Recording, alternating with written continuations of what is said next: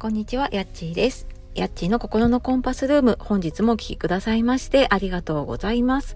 えー、8月がね、始まりましたが、今月もまたよろしくお願いします。えー、ちょっと今、外から撮っているのでね、いつもより聞きにくいかもしれないんですけれども、えー、よかったら聞いていってください。え今日は何の話かというとですね、え自分にもしものことがあったら不安になりませんかっていう話をね、していこうかなと思います。え、もしね、自分にもしものこと、いざという時、うーん、何かあったらね、すごくなんか家族に迷惑かけたりとか、なんかそうなった時ってどうなっちゃうんだろうって不安になったことってきっとね、あの皆さん一度はあるんじゃないかなっていうふうに思います。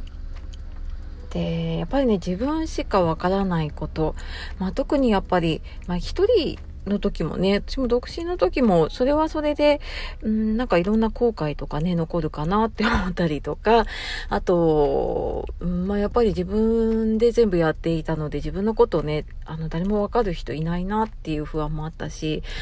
やっぱりなんか、あのー、結婚してね、子供がいて、母親になったりすると、さらに役割が増えるのでね、家のこととか子供のこと、まあ、本当に小さいことだけれどもね、うん、あのー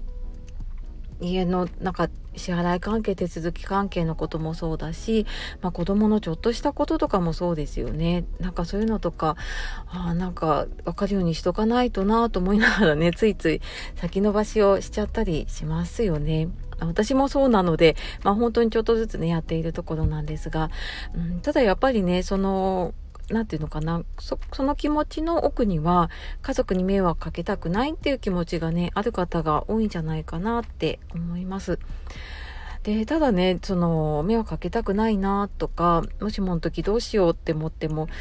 じゃあ何を決めといたらいいのかなとかどんな準備していけばいいのかなっていうことが結局なんかわからないから知らないからそのままになっちゃってるっていうことも多いんですよね。でなんかこれが分かっていてで分かるようになっていると、まあ、家族もね安心するんじゃないかなって思います。で、まあ、私就活とかねそのエンディングノートの活動をしていてもうなんかやることいっぱいあるからね何からやったらいいのかわからないですっていう相談をいただくことも多くってで、まあ、最初から完璧にやろうとかね、うん、あのそういうふうに思ってしまうとやっぱりできなくなっちゃうんだけれども、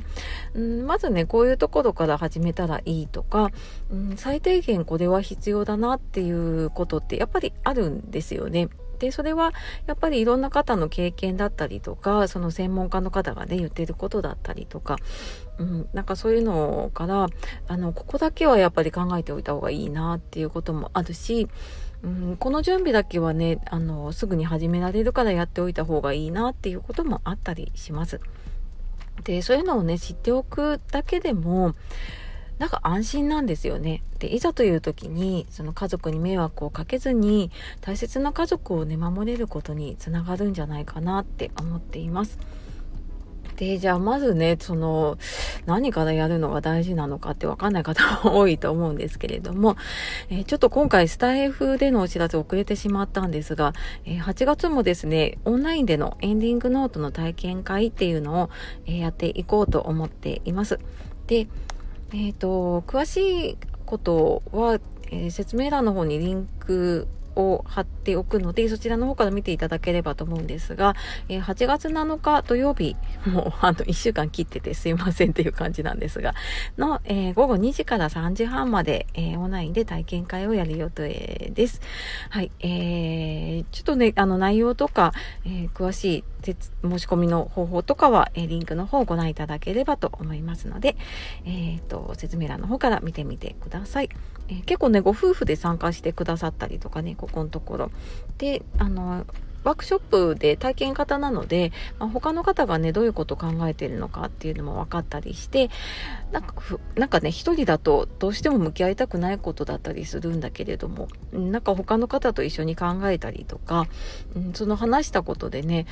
うんと自分の中の考えが整理されたりっていうことがあるので、えー、よかったらちょっと見てみてください。はい。では今日も最後まで聞いてくださいましてありがとうございました。